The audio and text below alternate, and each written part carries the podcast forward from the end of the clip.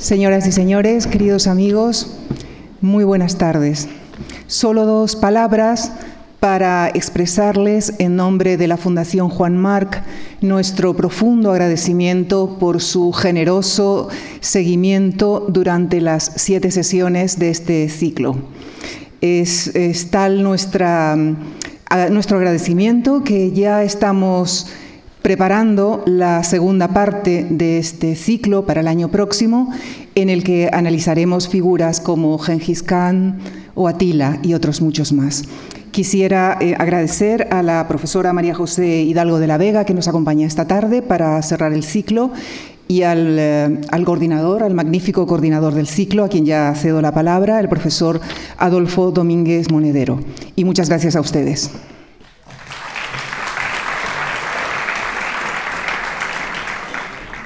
Muchas gracias, buenas tardes. Yo también voy a ser muy, muy breve. Eh, hemos llegado al final de este, de este ciclo, de estas siete eh, conferencias dedicadas a otras tantas figuras del mundo antiguo, conquistadores. Eh, hoy llegamos al broche de oro. pero yo quiero, antes de presentar a, la conferenciante, pues, en primer lugar agradecer, agradecer enormemente a la Fundación Marc, por una parte, su, su apuesta por la cultura. Eso, ante todo, es obvio. ¿no? Las exposiciones, las conferencias, actividades, conciertos prácticamente, prácticamente diarios. Y dentro de ese, de ese apoyo, de esa apuesta por la cultura, por lo que a mí me afecta, su apuesta también por el conocimiento del mundo antiguo. Por supuesto, eh, trata de muchos más temas la, Fundación Marc, pero a mí como, como catedrático de Historia Antigua eh, me interesa resaltar la apuesta continua a lo largo de, las distintas, eh, no, no, solo de este ciclo, evidentemente, sino a lo largo de los distintos ciclos y conferencias a lo largo del año, la decidida apuesta por el conocimiento del mundo antiguo, por presentar al público interesado aspectos de este mundo que para algunos constituye nuestra, nuestra profesión, nuestra, nuestra vida. Por lo tanto, mi más sincero agradecimiento a la Fundación Juan Marc por su apoyo decidido al mundo, al mundo antiguo y, por supuesto, a Lucía Franco por haber introducido también este tema y estas estas conferencias. Así que mi más sincero agradecimiento y a ustedes, naturalmente, a los que nos siguen aquí, a los que nos siguen también desde,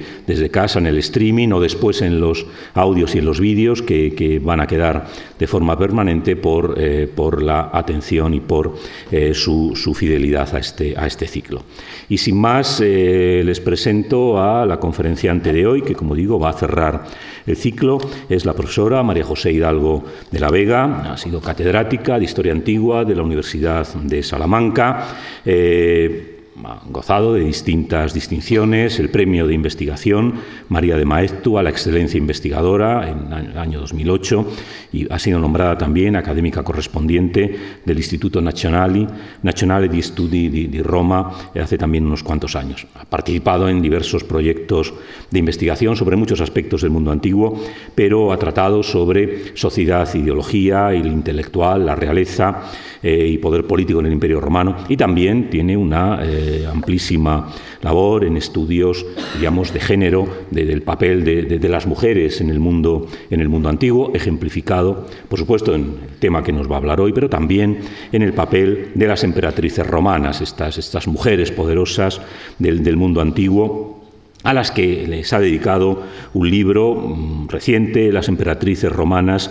Sueños de púrpura y poder oculto, un libro que, por supuesto, les recomiendo. El tema de las relaciones de poder lo ha, tratado muchas veces, eh, muy solventemente, y sobre el tema de, Zenobia y de Palmira, esta ciudad ¿no? que, hoy eh, sufre todavía las consecuencias de, la reciente guerra, sobre este papel, sobre esta mujer, sobre esta reina, eh, nos va a hablar hoy. ¿no? Zenobia de Palmira, creadora de un imperio oriental. La dejo con ustedes y de nuevo muchísimas gracias por su eh, asistencia, por su, por su fidelidad y por, su, eh, por estar aquí. Muchísimas gracias.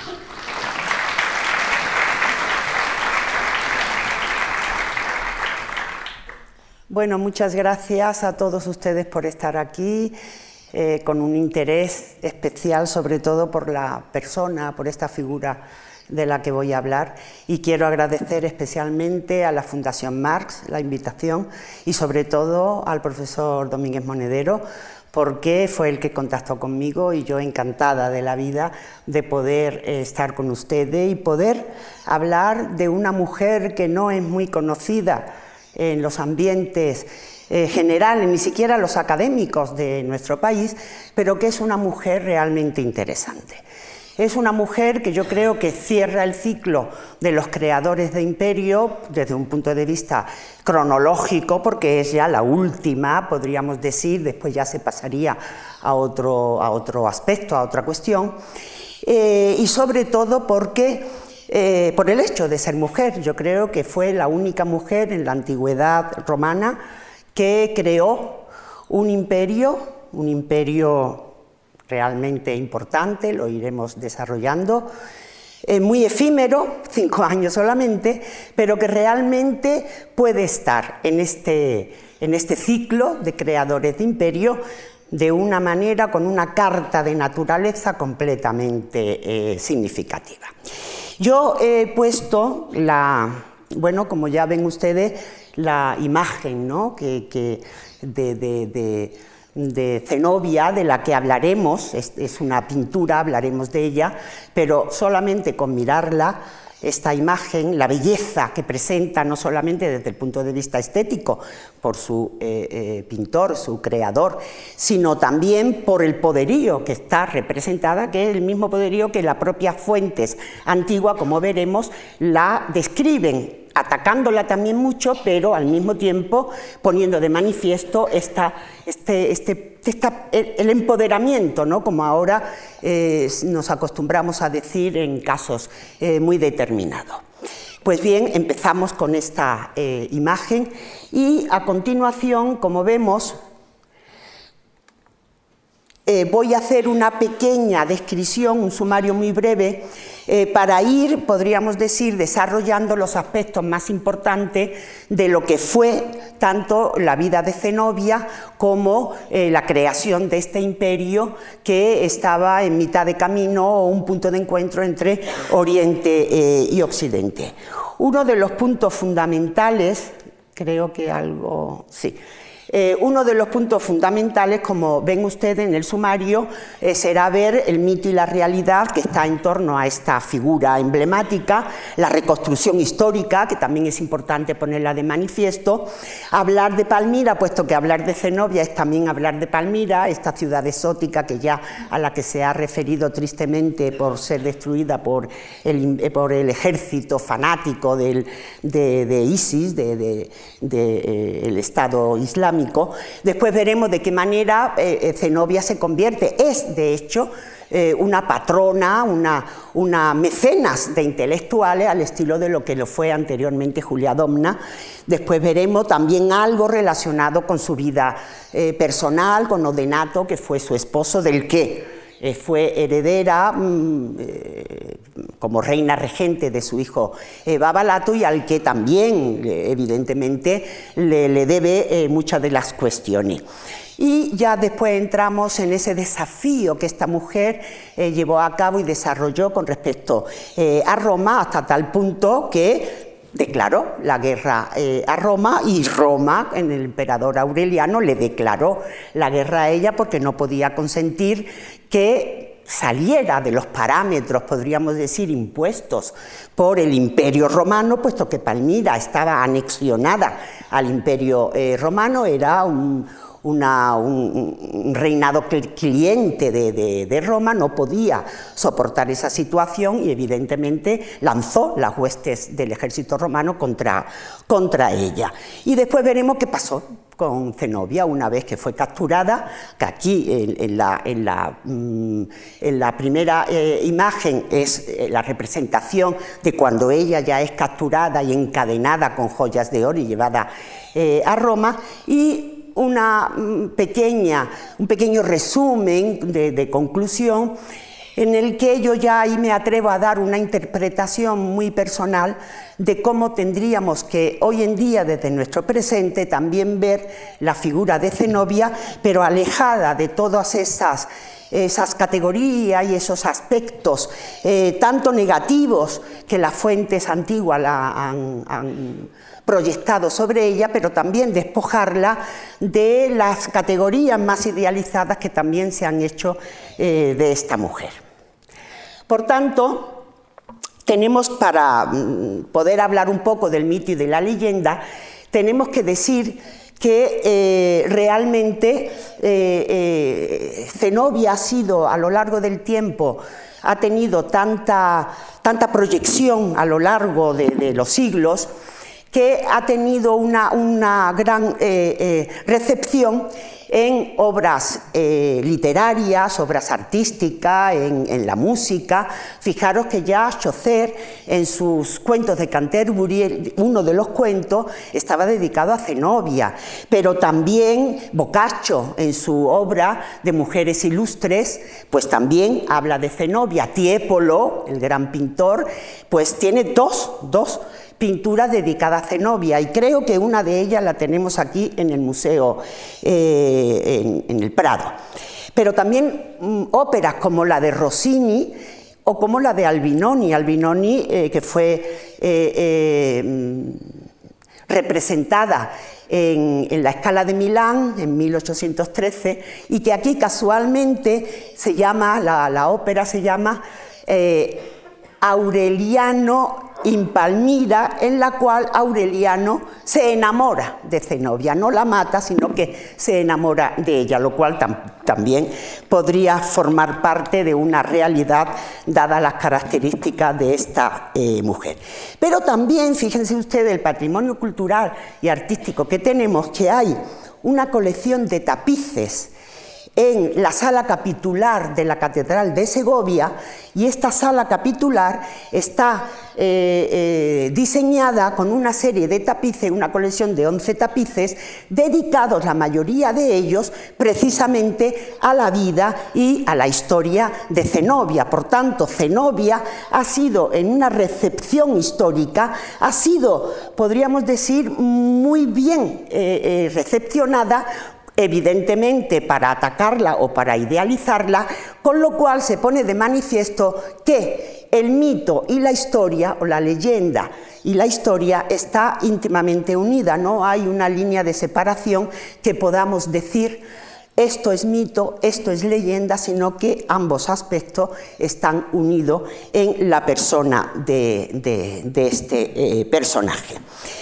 Es tan importante esa recepción que he dicho de Zenobia, sobre todo a partir del siglo XIX, eh, que eh, tenemos, le voy a, exponer, bueno, este, este mapa que les he puesto aquí es para que ustedes se den cuenta de lo que era la extensión del Imperio Romano en su época de mayor desarrollo territorial, que era la época de eh, Trajano.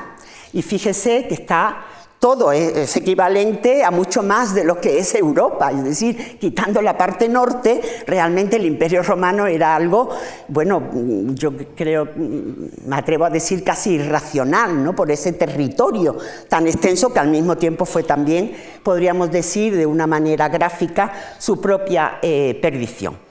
Pues bien,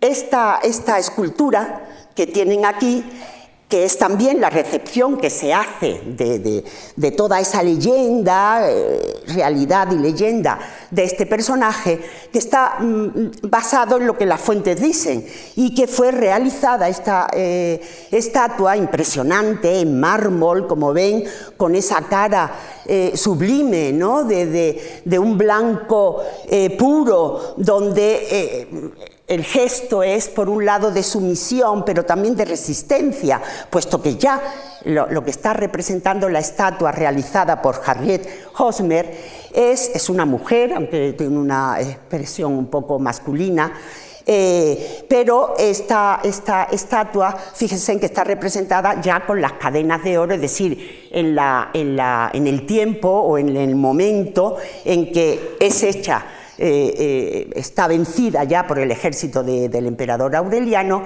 es capturada y es llevada a Roma para presentarla por las calles de Roma, veremos imágenes de ello, eh, pues como un trofeo, enseñarla como un trofeo. Pero fíjense qué imagen, ¿no? Realmente tan impresionante. Pues bien, esta estatua tiene una historia curiosa porque de ser eh, eh, elaborada en, el año que, está establecido allí de por Harriet Gómez, que es una norteamericana que se vino, se vino a Italia, a Roma, porque en Estados Unidos parecía que una mujer escultora no estaba bien vista y además ella quería beber de los, de los modelos y de los valores de clásicos, ¿no? de, la, de la escultura y de la, del mundo clásico, se vino a Roma y eh, realizó eh, la estatua. Pues bien, esta estatua desapareció y estuvo más de un siglo perdida para encontrarse de buena o aparecer de buena a primera en el 2007 en, la, casa de subasta Sotheby y fue comprada por la Biblioteca de San Marino en California y después posteriormente llevada, como se expresa ahí, en el Instituto de, Arte de Chicago. Pues bien, si bien esta, esta representación, como ven, espléndida, pero al mismo tiempo muy recatada, ¿no? Podríamos decir, ese carácter sumiso entre la resistencia y la sumisión, como yo pongo de manifiesto, fíjense que tenemos estas dos imágenes, esta que la he puesto primero, aunque es la que va a cerrar el PowerPoint, que está realizada por Herbert Smalls en 1888 y que es la, se llama La última mirada ¿no? de, a Palmira de la reina eh, Zenobia y como ven ustedes también está, está encadenada todo, ¿eh? engalanada como leeremos el texto correspondiente, llena de joyas que son las que esclavizan a, la, reina, eh, cautiva ya, eh, completamente derrotada, pero con toda la potencialidad y belleza y altivez que aparece en las propias fuentes literarias, fuentes literarias que la critican, pero que al mismo tiempo no tienen más remedio que poner de manifiesto esta sensación realmente de eh, mujer extraordinaria. Y la otra representación, que es una pintura, es la que abre el PowerPoint, que es de Howard David Johnson y está hecha, Johnson está elaborada en el 1952, es que sí, que es bastante reciente para que vean ustedes de qué manera la, eh, sombra ¿no? de esta figura tan emblemática eh, continúa eh, en el tiempo. Pero bien, Claro, todas estas ideas, todos estos aspectos que hemos ido viendo de recepción, forman parte de la historia de la vida de, Zenobia, pero al mismo tiempo crean una cortina de humo y es más difícil recomponer históricamente la vida y la forma de gobierno, es decir, la reina y la mujer. Y para eso cómo podemos llegar a esta eh, situación de lo que se dice realmente en las fuentes y qué reconstrucción histórica podemos llevar a cabo. Pues bien, las fuentes que tenemos para eh, mm, introducirnos y, sacar adelante la vida de esta mujer y todas sus acciones son fuentes literarias, epigráficas e iconográficas. Las fuentes fundamentales, ya la he puesto ahí, aunque hablaremos eh, de otra, es eh, eh, la historia augusta, uno de los libros de la historia augusta, el 30 en concreto, que está dedicado a los 30 tiranos, pues se habla en concreto a través de su biógrafo, Trevelio Polión, está dedicado pues realmente un capítulo muy, muy, muy desarrollado sobre Zenobia y su vida. Zenobia, como eh, pongo ahí, está unida a la vida de Palmira, no se puede entender una situación eh, sin, otra. Sabemos que nació en torno al 240, al 241, es decir, que estamos en pleno eh, siglo III después de Cristo, y su nombre, su nombre para los palmirenos, el nombre arameo es Baz Zabai. Pues bien, las fuentes, además de la más importante que ya está ahí expresada, hay otras fuentes, al menos para que puedan entender cómo los romanos, que son los conquistadores, eh, se eh, hablan o, qué piensan de otros, que en este caso son orientales, como es eh, el mundo oriental de Siria, donde está Palmira y donde estaba eh, gobernando Odenato y Zenobia. Pues bien, Dion Casio, que es un, un historiador griego del siglo final del siglo II y comienzo del tercero, de Nicea, que llegó a ser senador eh, romano, pues bien dice que los palmirenos es una horda bárbara. Aurelio Víctor, historiador latino del siglo IV, también dice que toda la parte oriental del Imperio Romano, ya han visto en el mapa hasta dónde llegaba el Imperio Romano, toda esa parte oriental estaba bajo el dominio de ladrones y de una mujer, Zenobia. Y Juan Malala, que es un cronista bizantino del siglo VI, calificaba a los palmirenos de bárbaros sarracenos, en un sentido completamente peyorativo. Pero claro, estaban engañando porque los palmirenos, como otros muchos de ciudades y de los territorios sirios, eran ciudadanos romanos. Por tanto, en este sentido, hay una descalificación, son invectivas que, los, que, desde lo que es el ámbito de los representantes y los portadores, los portavoces áulicos eh, romanos, eh, eh, proyectan sobre todo los habitantes que son ciudadanos romanos, pero que no forman parte desde un punto de vista de la civilización romana, sino que presenta otros aspectos distintos a los que es Occidente y por tanto el conquistador. Bien, sin embargo, vamos a la historia augusta que realmente, como les he dicho, es una de las fuentes que nos pueden dar más pistas eh, eh, para el conocimiento de esta mujer. Como dice, evidentemente tienen ahí el texto, no lo vamos a, leer entero porque si no, no termino, pero sí algunas de las cuestiones que me interesa para la explicación posterior. Fíjese que ella se jactaba, y es verdad que ella engordó su propio ancestro, y su propia, eh, es decir, que ella misma formó parte del mito, creó también su propio mito con su propia eh, eh, vida y antecedente. Dice que ella procedía del linaje de las Cleopatras y de los Ptolomeos, claro, las Cleopatras, es decir, el Cleopatra VII, acuérdense ustedes, que forma parte de todo también un imaginario ¿no? colectivo de reina poderosa, que después también fue, se suicidó, según la la, leyenda, podríamos decir, pero que tuvo realmente y además formaba parte de lo que era eh, la dinastía de los Ptolomeos. Y después dice que cubrió sus hombros con el manto imperial. Aquí ya no está indicando la fuente, es decir, eh, eh, Trevelio Polión, que esta mujer se hizo reina tomó el manto imperial y al mismo tiempo se hizo deudora, o también con sus ancestros, de Dido, que como sabéis fue la fundadora de Cartago, eh, la novia o la amante de Eneas, del héroe eh, troyano, por tanto un personaje muy importante para que Zenobia pudiera eh, llevarla a su propio presente y declararse herederos de todas, de todos ellas.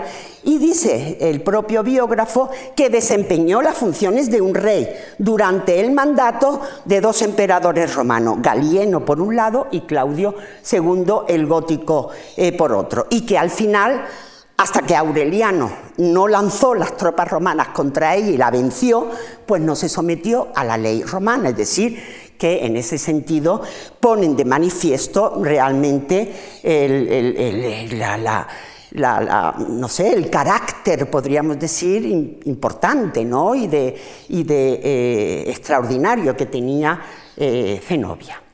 En otro pasaje de la historia augusta ya aquí nos remite a sus aspectos físicos, que también es muy importante ponerlos de manifiesto, porque dice que era de rostro oscuro de color moreno, con unos ojos negros, maravillosos, y ahí dice que era bellísima. Pero aquí lo importante cuando dice de color, eh, de rostro oscuro y de color moreno, es para poner de manifiesto los orígenes árabes que tenían todo lo que era esta, este territorio y sobre todo también eh, la familia de Zenobia y también la de su esposo eh, Odenato. Y después dice, y la voz esa voz que era clara y semejante a la de un hombre, es decir, ya lo compara con un hombre en un sentido de elevación, porque realmente era una, una poderosa voz que podía, pero era una voz que hablaba, era políglota, hablaba árabe, sirio, latín, bueno, latín estaba aprendiéndolo, griego. Es decir, que realmente tiene una educación lo mismo que podían tener las emperatrices romanas, por muy occidentales, no todas, pero por muy occidentales que algunas eh, fueran. Pero por otra parte, fíjense en el otro texto que está este debajo. Aquí, en cambio, ya empieza a descubrir el, el biógrafo los elementos negativos.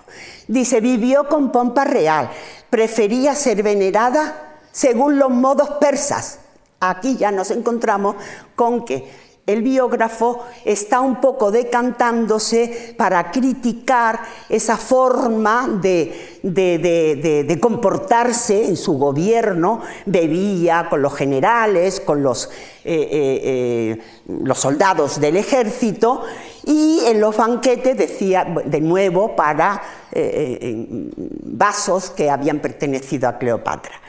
Claro, este texto eh, lo que pone de manifiesto, lo que quiere poner de manifiesto es ese carácter oriental eh, criticado por, la fuente eh, romana y justificar en cierto modo a través de ese comportamiento oriental al estilo de los persas, por tanto era una mujer que se acercaba al, gobierno despótico de los persas, eh, eh, poner de manifiesto y justificar lo que después, posteriormente, Aureliano llevó a cabo, que es el enfrentamiento y el, la guerra contra ella hasta que quedó completamente derrotada. Sin embargo, hay que decir que hay un elemento que se diferencia, por ejemplo, con Cleopatra, que ya saben ustedes que fue considerada como la sexualidad ¿no? en, persona y que llevó a Antonio, lo atrajo al, mundo dionisíaco, al mundo de, la sexualidad más eh, terrible. Sin embargo, Zenobia, la propia fuente dice en otro pasaje, que tan solo tenía relaciones sexuales con su esposo, con Odenato, exclusivamente para procrear. Claro, este hecho que habla la fuente, pues en cierto modo estamos en el siglo III, donde ya el cristianismo está desarrollándose, pues realmente pone de manifiesto un carácter, le da un carácter positivo a Zenobia eh, y la acerca en cierto modo a, eh, podríamos decir, a la a las rigoristas montanistas, que eran unas cristianas eh, un poco rigoristas en cuanto también a la castidad y todo este tipo de práctica, pero que le daba un carisma a, Zenobia importante a pesar de la crítica que lleva eh, a cabo. Otras fuentes, hablando además de la, reconstrucción histórica, nos encontramos con las esculturas. Pues bien, las esculturas dicen mucho de lo que podría ser la imagen eh, de Zenobia. Palmira era una ciudad que estaba eh, completamente mm, llena de, inscripciones por un lado, pero de esculturas, eh, también esculturas por todas partes, de mujeres, de hombres, evidentemente, sobre todo de las élites palmirenas. Y sabemos que en Palmira, en la, en la vía columnada, que veremos posteriormente, se erigió en homenaje a Zenobia una escultura a Zenobia, pero que ha desaparecido y sabemos que es de Zenobia por la inscripción que aparece al pie de la escultura que se ha conservado y en el que aparece eh, eh, Septimia Augusta eh, Zenobia. Pero este tipo de retratos, fíjense bien, lo que representan más que la realidad del físico, del rostro, eh, que, pudiera eh, ser una mujer en concreto, lo que representan es un canon de belleza muy idealizado y un canon de belleza fijo.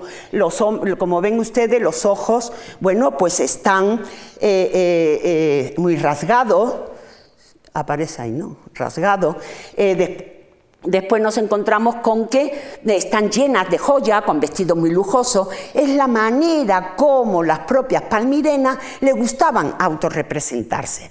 Y de esta forma se exponían también con una situación como era la propia Palmira, pues de una riqueza eh, impresionante. Aquí tenemos otra, esta sí se sabe que es de un busto funerario de una mujer, Akhmat, del siglo III, eh, y que está conservada en el eh, eh, Museo Británico.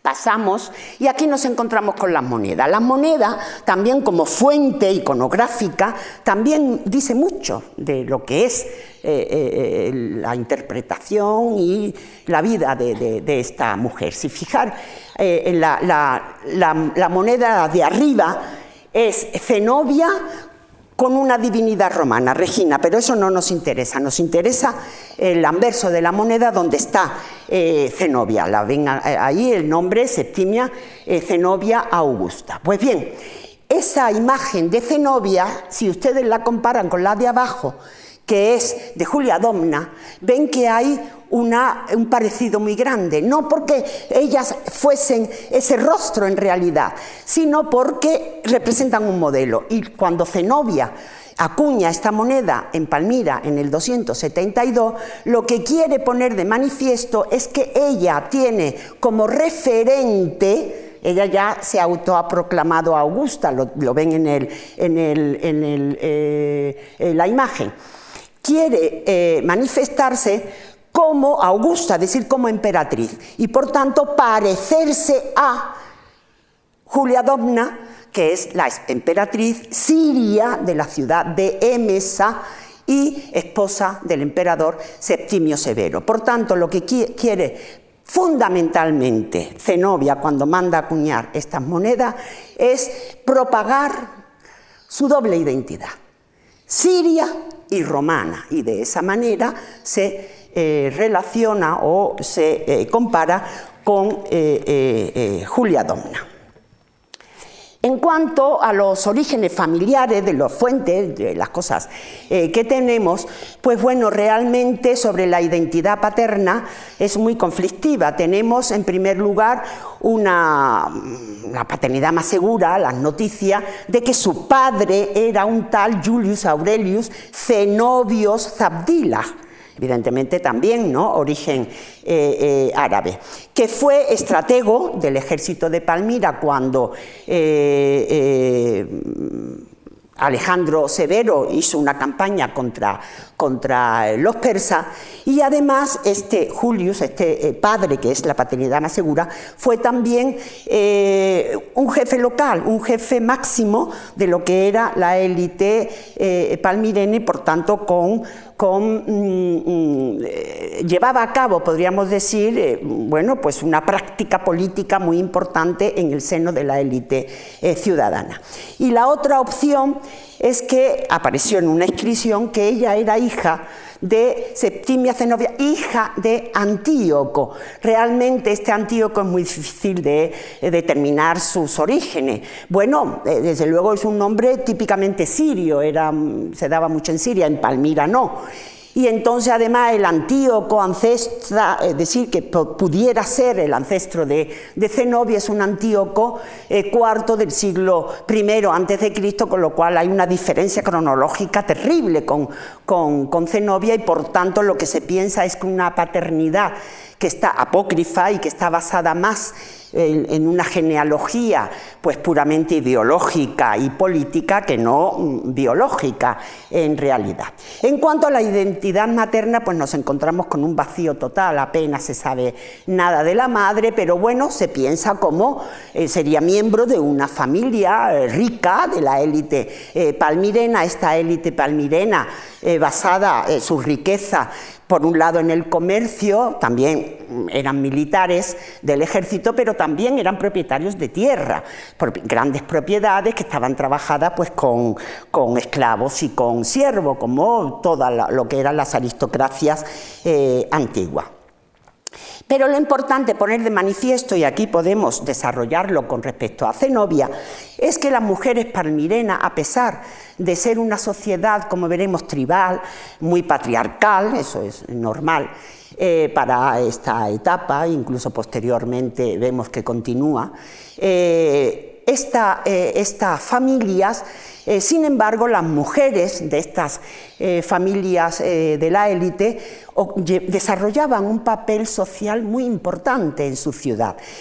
por ejemplo, no solamente eran receptoras ellas de homenajes basados o concretados en inscripciones o en estatuas, como hemos visto anteriormente, sino que lo importante es que ellas eran también las que podían financiar y de hecho financiaban bueno, pues inscripciones, homenajes, edificios públicos, ¿eh? con su propio eh, dinero, es decir, que llevaban a cabo una práctica, como eh, digo ahí, de evergetismo, perdón, no lo he...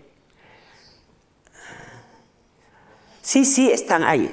Evergetismo, es decir, eran benefactoras y llevaban a cabo una actuación dentro de la ciudad de una forma muy importante.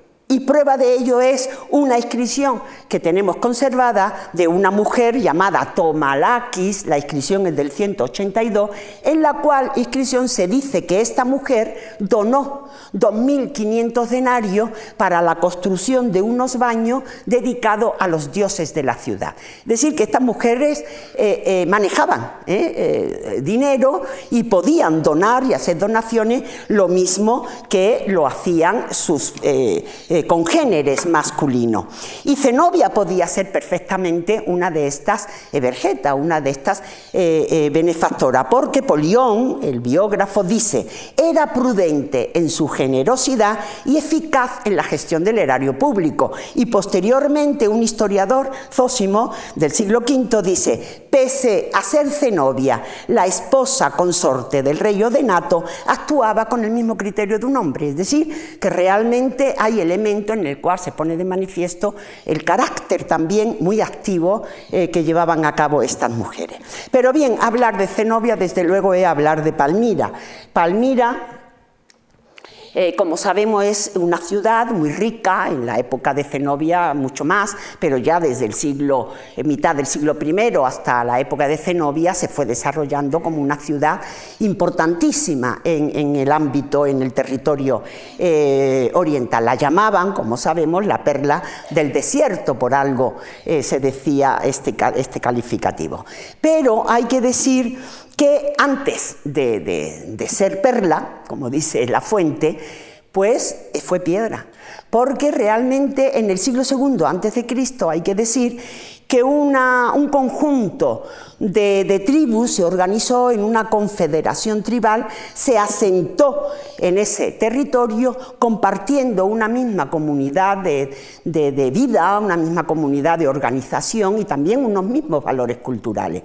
Y de ahí es de donde surge ya esa, esa ciudad ¿no? exótica posteriormente a la que llegó eh, eh, eh, Palmira. Esta ciudad llegó a tener una población de más de 40.000 habitantes, entre 40 y 60.000 habitantes, pero además tenía un entorno ¿eh? rural, un radio territorial de más de 400 hectáreas donde podían vivir pues cerca de un cuarto de millón de personas. Es decir, que realmente eh, estas cifras eh, dan la dimensión no solamente de la extensión del territorio de Palmira, sino también de la importancia poblacional que tenía.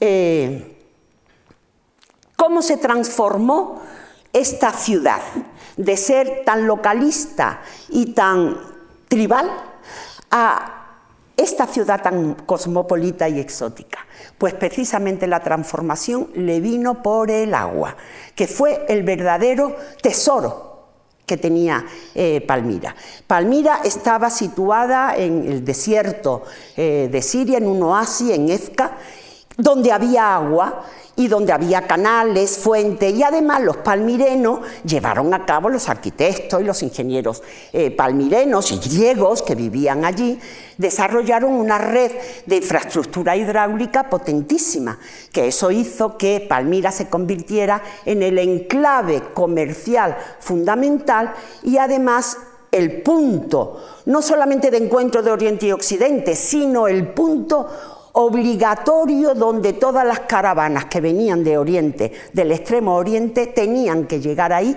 para que las recuas de, de, camellos y de dromedarios pudieran beber para después ir hacia la parte occidental y desarrollar eh, todo el comercio hacia ese, ese eh, territorio.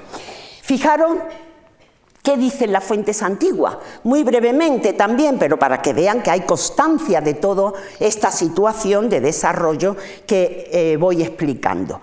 Lo dice Flavio Josefo, que es un, escritor, un eh, historiador judeo-romano.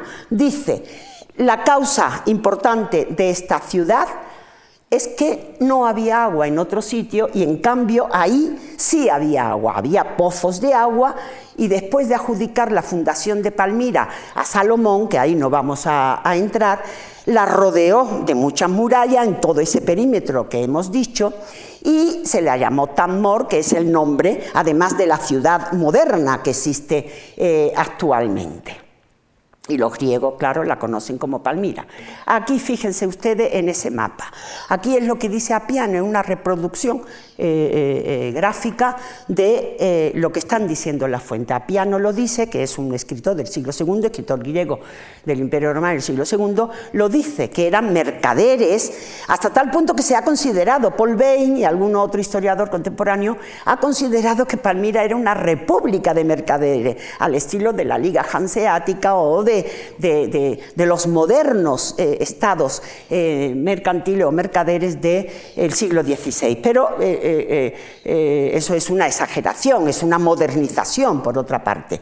Vamos a ver eh, a nuestro texto de Apiano. Dice que traían los productos de la India y de Arabia, desde Persia, y los enviaba a territorio romano, y sus barcos surcaban el Mar Rojo y desde el Golfo Pérsico iban a la India. Como ven ustedes, en el mapa está perfectamente señalizado como Palmira, donde está situada, ahí no tenían más remedio que pasar por ahí precisamente por el agua, por el oasis que tenían. Era la manera de cómo todo el comercio basado en las caravanas estupenda y increíblemente numerosa que venían con todos eh, los productos exóticos de todos estos territorios, tenían que descansar. Y montaron evidentemente edificios para que estas caravanas descansaran, bebieran, repostaran y pudieran seguir el camino hasta lo que eran los puertos del, Mediterráneo eh, oriental. Y de ahí fíjense que del Mar eh, Rojo había otro ramal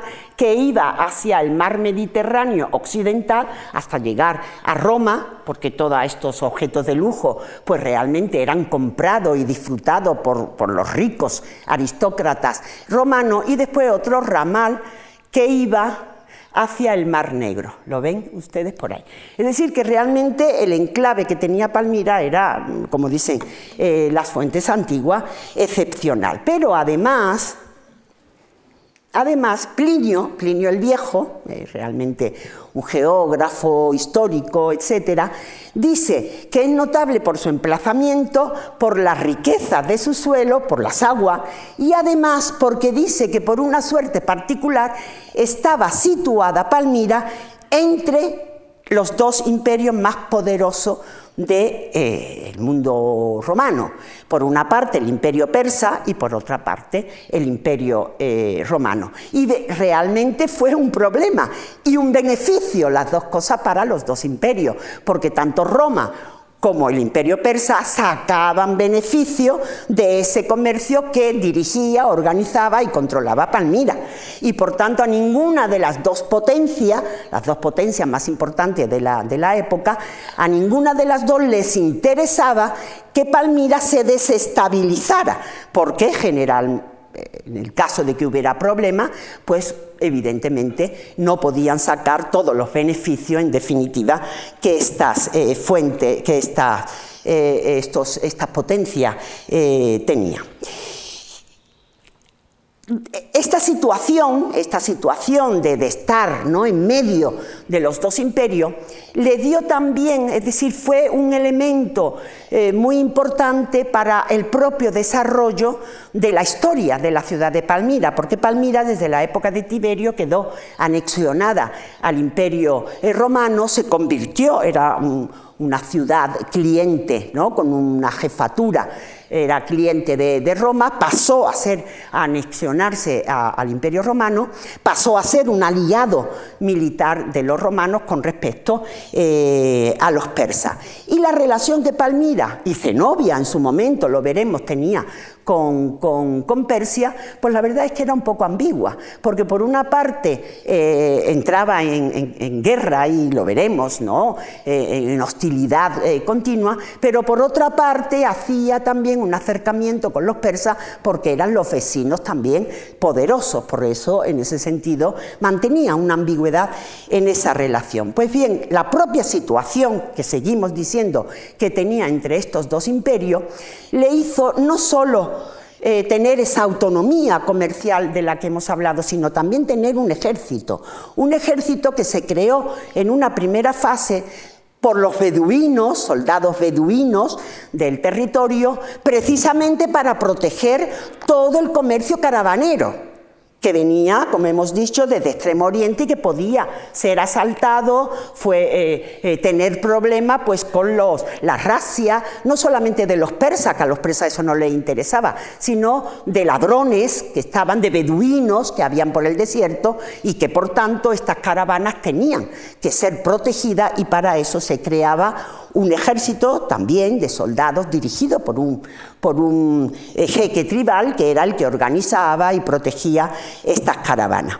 Pero además, posteriormente ya el Imperio Roma le permitió que organizara un ejército mucho más eh, compactado, mejor organizado, sobre todo lo hizo ya eh, posteriormente Odenado, Odenato, que estaba basado, eh, podríamos decir, en una infantería armada con espadas, con escudos, aquí lo tenemos, con espada y con escudo para protegerse, los escudos se ponían en círculo, y también con una, los, famosos eh, clibanari, que eran arqueros, famosísimos y con una eficacia terrible, que iban a pie, en caballo o, en, camello, en dromedario, y que era una fuerza de choque tan importante que Trajano, por ejemplo, eh, organizó un destacamento de arqueros palmirenos para luchar contra contra los, eh, los, partos, es decir, que realmente la, la, capacidad militar del ejército palmireno era importantísima. Fíjense ustedes, este es un diseño de este diseñador norteamericano muy, muy interesante. Yo me he introducido en esto ahora y he visto que, bueno, que hacen unos diseños del mundo de cuestiones y aspectos del mundo antiguo eh, que explica muy bien ¿no? las tres formas, el de infantería, el, de, el del camello, los arqueros de camello y la, eh, la caballería. Pues bien, tenemos que decir que aparte de esto dicho, de, estas cuestiones eh, dichas del, ejército y de la autonomía comercial, Palmira también era muy relevante por la monumentalidad de, su arquitectura. Eh, aquí tenemos tres eh, imágenes muy lejanas, pero que se ven bien todo el escenario general de lo que era el, yacimiento arqueológico de Palmira y todas estas edificaciones se construyeron entre el siglo I, es decir, cuando entró a anexionarse eh, con Roma en la época de Tiberio, hasta el siglo III eh, con Zenobia. Fíjense, vamos a pasar rápido. Eh, el templo, este es uno de los primeros templos que se construyeron, el templo eh, eh, que iba en homenaje o que estaba dedicado al dios Bel de la ciudad. Y fue, se construyó, se conmemoró o se, hizo, mm, se, llevó a cabo la, la inauguración en el año 32 después de Cristo, parece ser que también fue financiado por el propio Tiberio. Y fíjense que su que su, diseño, tanto arquitectónico como de aspecto eh, eh, de, constructivo, está basado, por un lado, evidentemente, en las normas eh, clásicas de Vitruvio. Sin embargo, todos los diseños, sobre todo en, este, en, este, templo, es mm, muy palmireno, es decir, una identidad muy propia de la, ciudad. Aquí, como ven ustedes, está un pórtico donde las columnas están caídas y lo importante es que no solamente era como, tenía e, este templo tenía la función exactamente igual, estaba subida en un en un mm, emplazamiento eh, elevado para ser contemplado eh, por toda, eh, desde todos los sitios de la ciudad y tenía la misma función que pueden tener nuestras catedrales o las propias mezquitas, es decir, que realmente desempeñaban ese mismo papel. Y además de tener una función religiosa evidente, tenía también una función cívica, porque en el pórtico, que están las columnas caídas, estaban, porque ahora ya no existe nada, eh, eh, había tiendas donde los, tenderos vendían ex voto, vendían objetos sagrados que los feligreses y los que iban a, rezar y estar dentro del templo, pues compraban para dedicárselo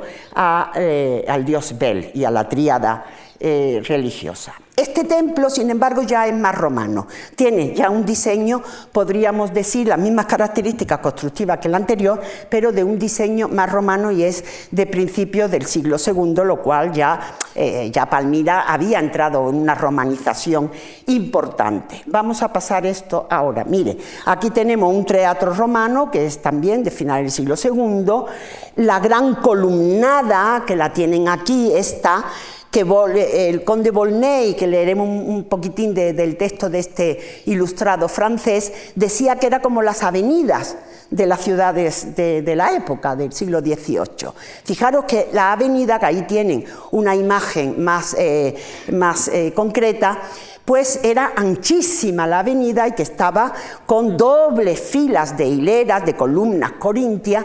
Y esas columnas, eh, eh, columnas corintias, aparte de, tener muchas inscripciones en sus eh, recuadros, pero tenía unas peanas y encima de las peanas había esculturas de los evergetas o de los benefactores de la élite palmirena, que eran los que en definitiva construían esta, estas, estos eh, monumentos. La vía columnada en la época de Zenobia fue mejorada, es decir, que Zenobia también se dedicó en una práctica edilicia, podríamos decir, muy importante. Incluso en la época de Septimio Severo se han encontrado también ahí referencias e inscripciones dedicadas no solamente a Septimio Severo y Julia Donna, sino también a Zenobia, para ver la relación que existía eh, entre ellos. Este es un arco monumental del siglo III que también es de época eh, también de, de, Septimio Severo y ven ustedes de qué manera estaba, estaba construida entre, en un, en un interseccio, en, en un punto concreto entre la vía columnada y una calle transversal. Y ahí estaba eh, eh, el arco de triunfo. Y este es el tetrápilo, el tetrápilo que como ven es puramente decorativo pero impresionante. Estaba subido en un emplazamiento con cuatro puertas, en cada puerta había una escultura con eh, también columnas corintias y eh, la simbología de este, de este edificio era, estaba dedicado al dios Jano, que era el dios romano que protegía las puertas, que protegía también los, las zonas. Eh, pues bien, además de esta, de esta ciudad de los vivos, podríamos decir, en Palmira existía, como ven ustedes aquí, una serie de enterramientos que se, que se extendía a lo largo de un valle, el Valle eh, de los Muertos, que se llamaba, y que eran tumbas colectivas impresionantes de, unos picachones, unas torres elevadísimas, también había hipogeo excavado en la tierra, y estas torres como ven ustedes, eran muy sobrias en el exterior, eran todas de,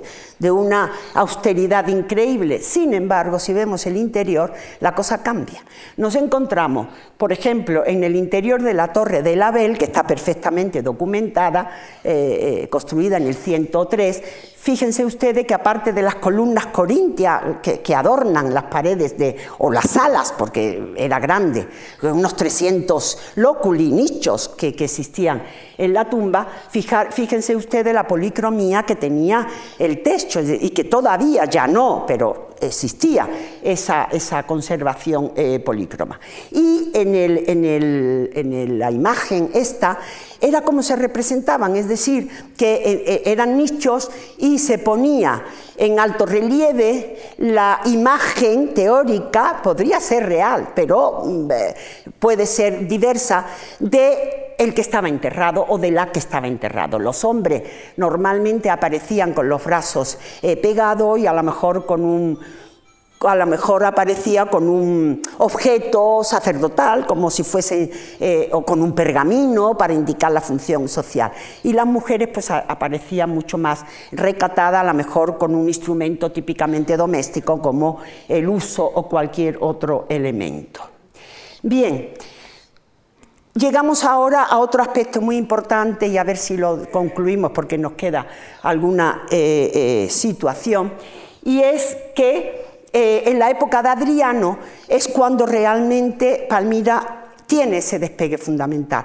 Y Adriano cuando viajó a Oriente, en, ese, en, esa, en esa práctica que él tenía, ya saben ustedes que era un emperador muy filoheleno, pues eh, llegó a Palmira en el 130-131, que viajó por todo Oriente y consideró que la ciudad podía tener el estatuto de civitas libera, que quiere decir que tenía eh, exenciones eh, de, tributo y además una mayor autonomía de la que incluso había tenido hasta ese momento. Y lo importante es que todo lo que Adriano llevó a cabo en, esta ciudad, al considerarla como civitas eh, libera, está encontrado en una inscripción, es una estela enorme de varios, eh, varios trozos, que se llama la tarifa o la ley de la tarifa.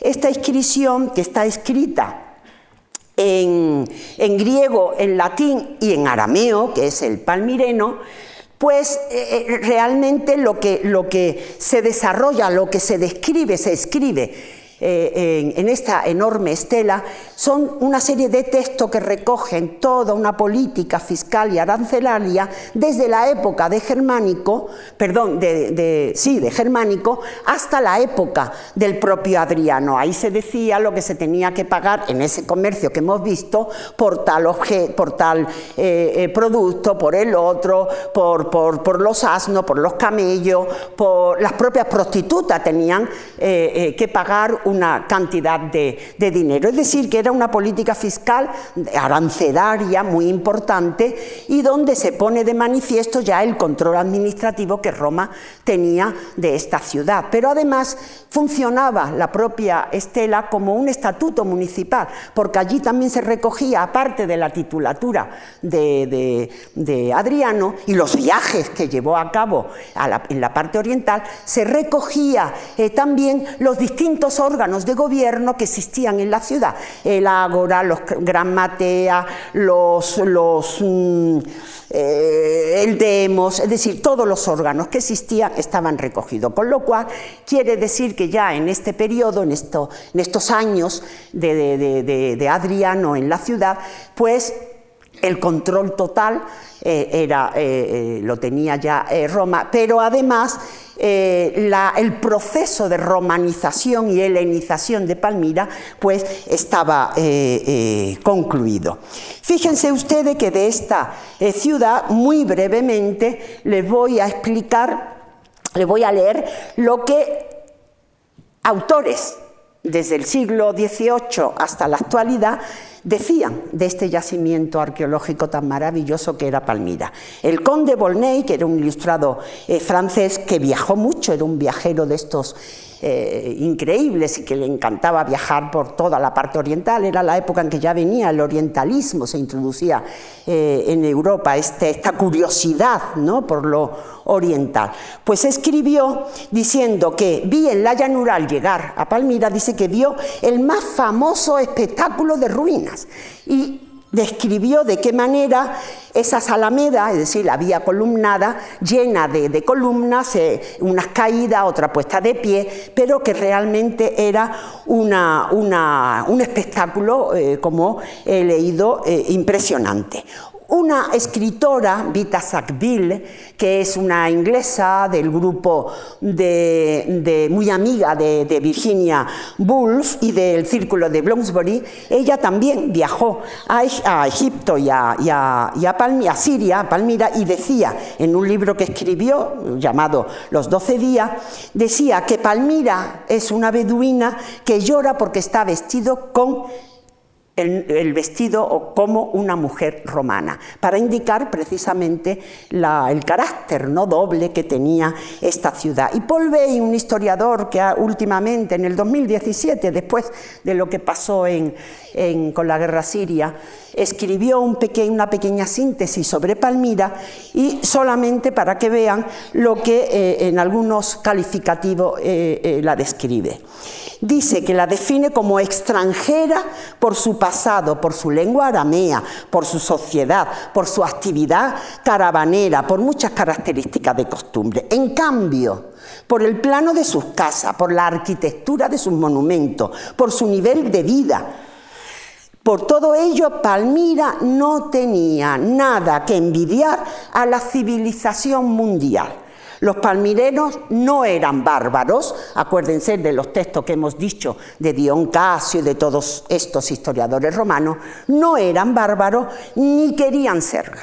Es decir, los palmirenos estaban orgullosos de ser romanos sin perder su identidad palmirena.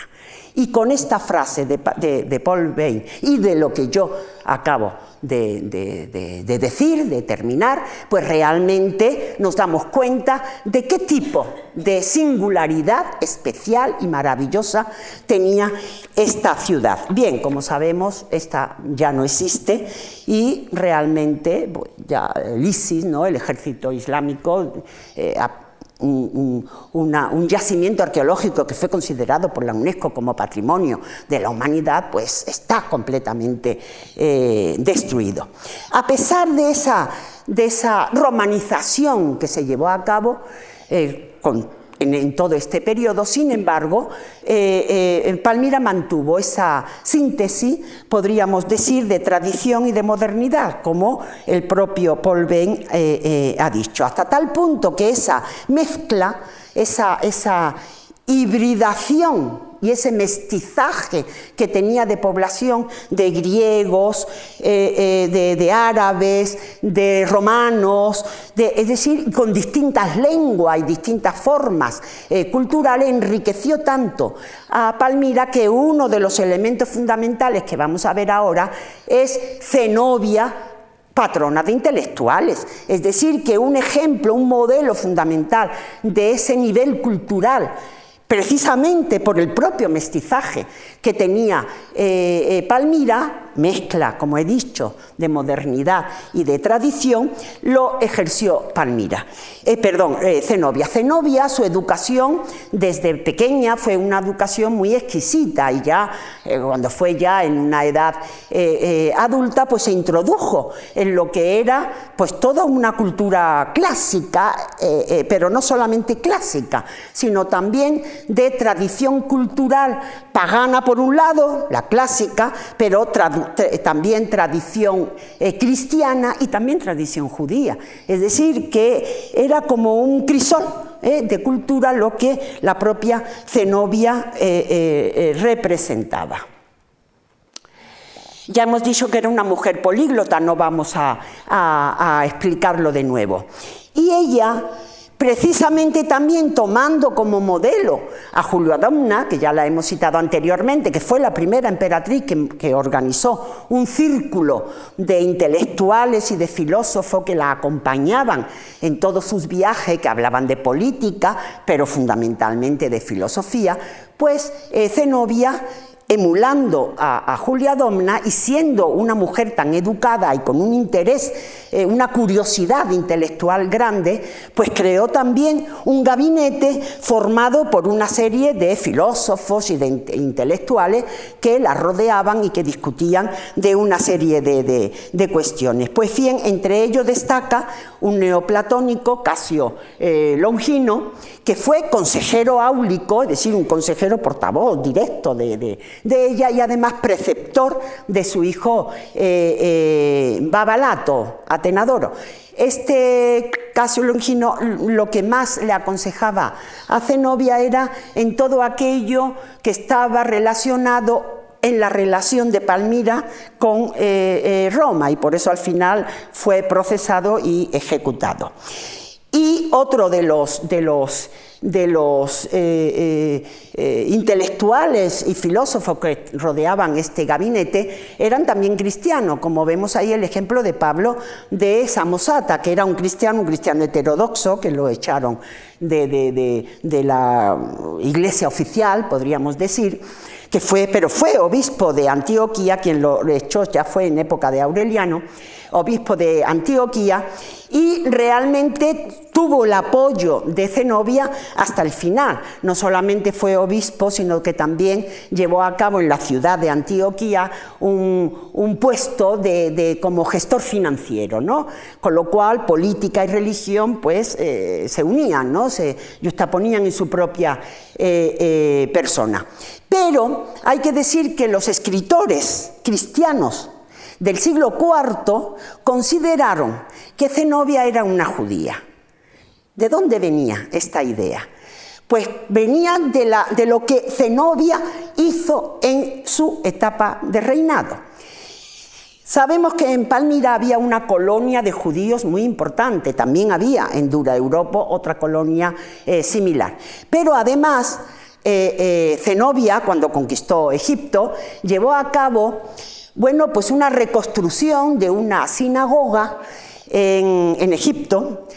Además, recompuso, podríamos decir, la, posibilidad de, asilo en otra sinagoga, en, el delta eh, del Nilo, Además apareció una inscripción en Egipto de un judío que se llamaba Zenobios, con lo cual tenía una cierta relación familiar con la, reina, y además restauró eh, la gran estatua del coloso de, Memnón. Bueno, pues bien, todo esto lo llevó a cabo Zenobia precisamente como ya hemos dicho al principio, como una benefactora, como una evergeta, como una práctica cívica.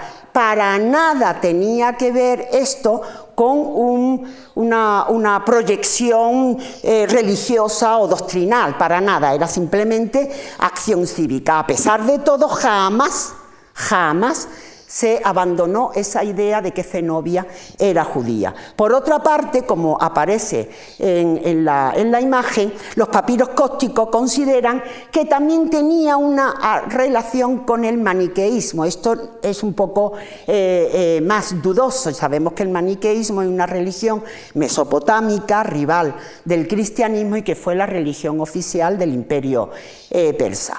Con esta idea lo que está clarísimo que lo que Zenobia representaba era el eclecticismo, el eclecticismo mm, que era, podríamos decir, propio de, toda la identidad eh, eh, a todos los niveles de Palmira.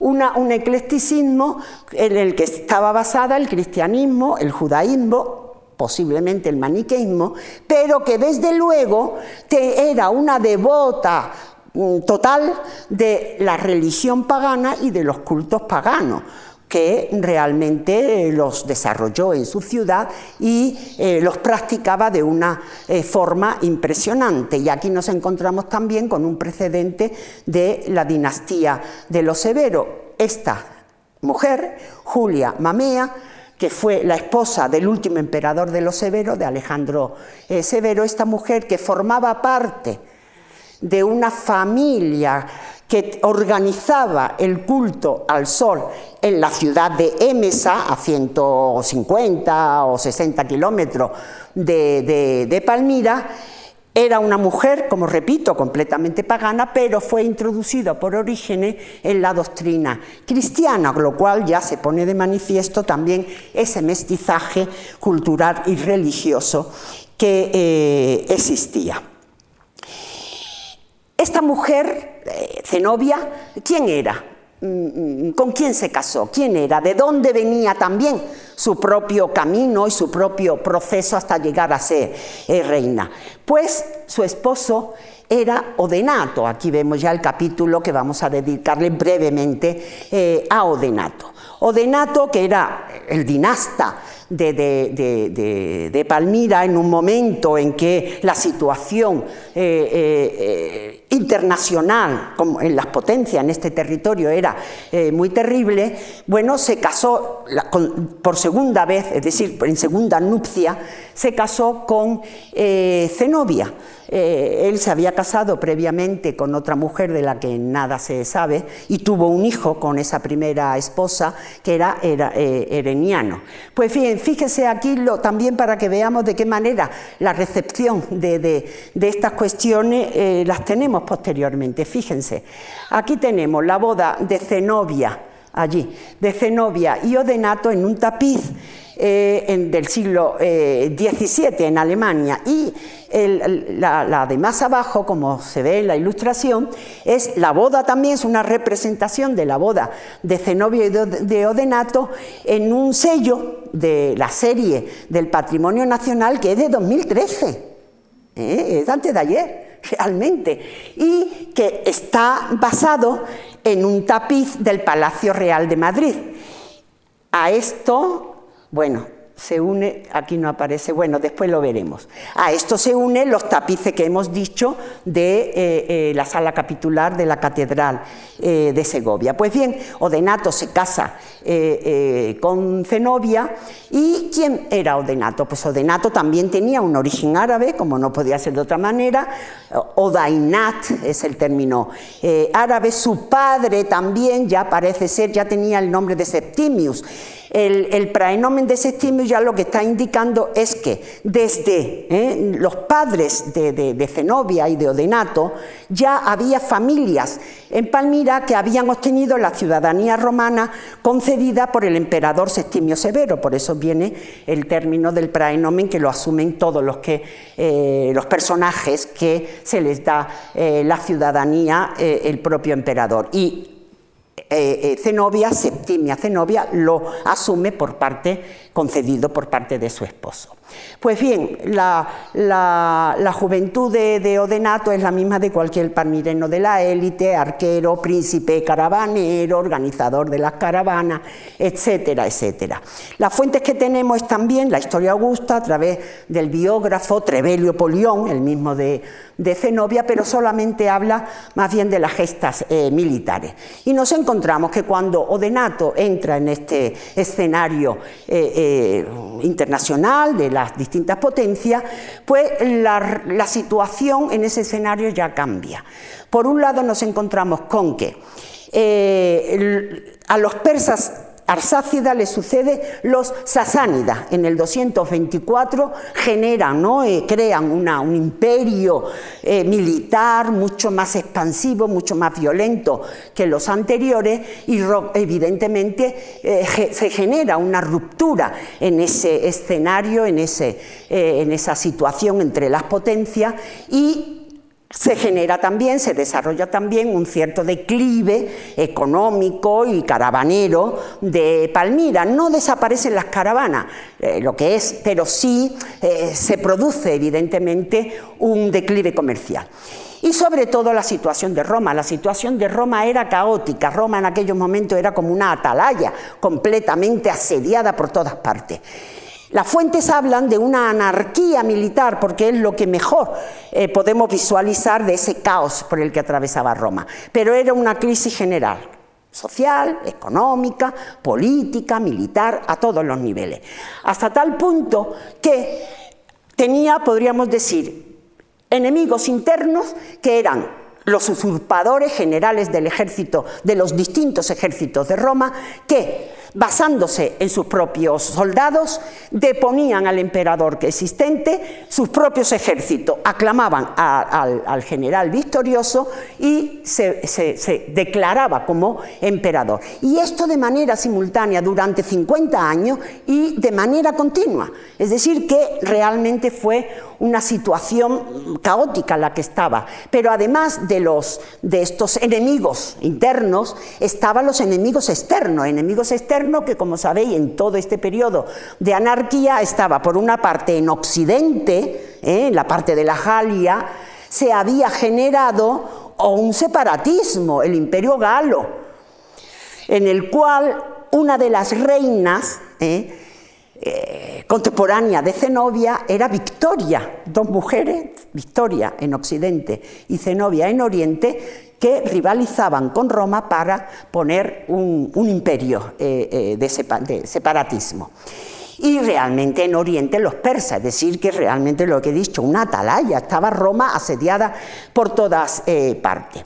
El proceso, muy brevemente, podemos eh, eh, centrarlo, por un lado, en que Sapor, que era Sapor I, eh, uno de los reyes de esta dinastía agresiva y violenta, empezó a llevar a cabo una, política militarista de conquista y de expansión y fue destruyendo ciudades que de Siria que pertenecían al imperio romano, como era Atra, como era eh, Dura Europa. El emperador de ese momento, que era Valeriano, bueno, pues eh, eh, dejó a su hijo Galieno para que luchara en Occidente, en la parte de, contra los germanos, en la parte de, las Galias, y él se enfrentó a los persas. Es verdad que empezó a conquistar y recuperar algunas de las ciudades eh, conquistadas por los persas, pero fue derrotado y capturado en Mesopotamia, en Carras, por el propio Sapor eh, I y fue ejecutado según el historiador eh, cristiano Lactancio. Fíjense ustedes que es un relieve importantísimo, yo lo he visto y de verdad me quedé maravillada. Por primera vez un emperador romano cae derrotado y es humillado a los pies del bárbaro ¿eh? persa imperial, eh, potentísimo, pero para los romanos bárbaros y está humillado y esto es lo que dicen eh, las fuentes, pero está recogido, esto es una necrópoli que está a 12 kilómetros de, de Persépolis y cómo se reproduce esa humillación, esa captura y esa derrota del gran emperador del imperio más importante de aquel eh, momento. Y al mismo tiempo, este hecho está también recogido, este y otros más, está recogido en lo que se llama la Regestae Divi Saporis. Yo creo que ustedes ya, si vinieron a la conferencia del profesor de Zaragoza, le hablaría de la Regestae Divi Augusti.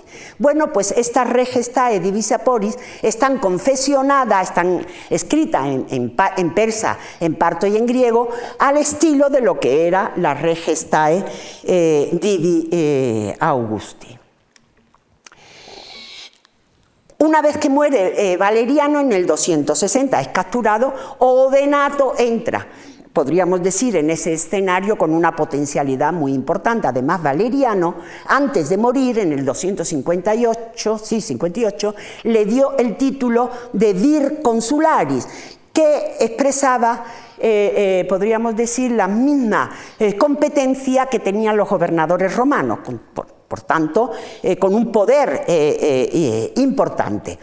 Y bien, y empezó a luchar contra los persas para reconquistar, podríamos decir, toda aquella ciudades y toda aquella expansión que los persas habían realizado en el, en el, contexto eh, romano y realmente consiguió la paz en toda la región de Siria y consiguió sobre todo, que era lo más interesante para Palmira, bueno, pues garantizar de nuevo y desarrollar las rutas comerciales, que era el elemento fundamental. Y por ello las fuentes dicen que asumió una serie de títulos, como por ejemplo el de Dux Romanorum Restitutor eh, Totius Orientis, que eh, están dentro de la tradición institucional romana, no hay muchos problemas, pero como la historia augusta lo califica de emperador, imperator casi de, eh, todo. Eh, el este, bueno, pues a partir de ahí surgió un debate historiográfico en el sentido de que una tendencia decía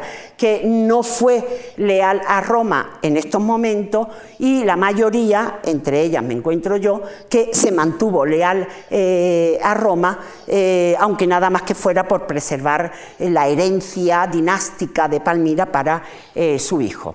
A pesar de todo, hay que decir, a pesar de estos éxitos, eh, sufrió un debate, un debate, eh, perdón, un complot muy importantísimo en el año 267 y fueron tanto Denato como su hijo Herodiano, que iba a las campañas militares con su padre, fueron asesinados. Este complot, bueno, pues realmente es más bien un complot interno, es decir, una rebelión que se produjo por parte de las élites palmirenas porque Odenato empezó a, gobernar con todo este contexto internacional tan complicado empezó a gobernar de una manera muy autoritaria. Y en Palmira existía siempre una igualdad, podríamos decir, de, poder entre las élites. Se compartían el poder todas las élites. En el momento en que Odenato deja de, deja de, convocar a las asambleas de, los ciudadanos palmirenos, etcétera, pues se produce esa rebelión interna por los modos de eh, gobernar. Y de esta manera, al morir eh, Odenato, es cuando Zenobia, de una manera muy rápida, asume el poder que como regente que le correspondía a su hijo Babalato. Su hijo Babalato, que es de ella y de Odenato, era un niño muy pequeñito y entonces ella se postula, como no podía ser de otra manera, como eh, eh, eh, reina regente. Y de una manera inmediata, se puso en marcha para llevar a cabo una política expansionista y la organización de un imperio oriental. ¿Cómo llevó a cabo esta situación? En primer lugar, hay que decir que Posiblemente Zenobia iba con su marido a las campañas militares, como iba Julia Domna o como iba Agripina, es decir, emperatrices romanas ya sabemos que iba con sus maridos y arengaban a, los soldados. Zenobia igual. Y esta situación hizo que el, ejército eh, palmireno, muy poderoso, organizado por, por Odenato y dirigido por Zabdas, los generales Zabda y Zabay, pues realmente admiraban muchísimo a esta mujer, aparte de bella, pues muy, muy, muy, mm, que sufría lo mismo que los soldados, todos los embates eh, de la guerra, y de manera inmediata al morir eh, Odenato, pues el ejército se volcó a favor de, de, Zenobia para que no surgiera ningún rival de la élite palmirena que le hiciera eh, sombra. Zabda y eh, los generales del ejército inmediatamente controlaron ese ejército y no hubo ningún tipo de, problema. Pero además esa eficacia y ese, buen hacer que tenía Zenobia, con ese buen hacer, pues fue apoyada, como pongo en, la referencia, élites palmirenas, gobernadores provinciales de todo el territorio oriental y también soberanos independientes de reinos independientes de toda esa zona. Pero al mismo tiempo estaba fortaleciendo la frontera porque evidentemente la política expansionista tenía unas consecuencias eh, muy peligrosas. Cuando llega el nuevo emperador Claudio II el Gótico, al morir eh, eh, eh, Galieno, Zenobia intenta un acercamiento con Claudio II el Gótico para mm, que hubiera un entente, ¿no? o incluso algunas fuentes piensan de una corregencia. Claudio II el Gótico deja hacer en una primera fase muy pequeña porque él estaba, por eso se llama el gótico, estaba eh, terminando la guerra de, independencia en la Galia y en ese momento deja que, que, Zenobia tenga todos los poderes que tenía su esposo Odenato y que actúe en el contexto oriental de esa manera. Y por eso ya la historia augusta lo pone de manifiesto. Dice, lo que quería era construir un gran imperio y por eso dice que cubrió sus hombros con el manto imperial, adornándose con la vestidura de Dido que anteriormente hemos dicho. Fíjense en este mapa. Todo lo que está en amarillo es el imperio que organizó, que viene desde en la Capadocia, desde el al norte, desde Bitinia, ¿eh? Toda la parte de Siria, que es enorme, Arabia y Egipto. Realmente, y en la parte eh, oriental estaban los persas, en el Éufrates y el Tigris, y en la parte occidental el Imperio Romano. Y en verde el Imperio Galo, que eran los dos separatismos independentistas que se dieron en este periodo. Eh, Palmira, evidentemente, sería la capital de todo ese imperio aquí esta, esta, es de Tiepolo, esta imagen muy bonita. Se ve a, Zenobia no como arenga ¿no? a los soldados pues para que la conquista eh, eh, la lleven a cabo. Conquistó Egipto sin ningún tipo de problema en el 270, porque en Egipto existía también, aparte de que ella se declaraba heredera de, de Cleopatra, como hemos dicho al principio, sin embargo en Egipto existía una unas facciones eh, propalmirenas muy fuerte y culturalmente había eh, relación. Además había un egipcio llamado Timágene que se alió con, con, Zenobia y logró la conquista sin grandes problemas. Claro, la conquista de Egipto a, Roma eh, realmente le creaba muchos problemas. Además fue el año 270 cuando Aureliano es eh, hecho emperador, porque Claudio II el Gótico murió de una enfermedad.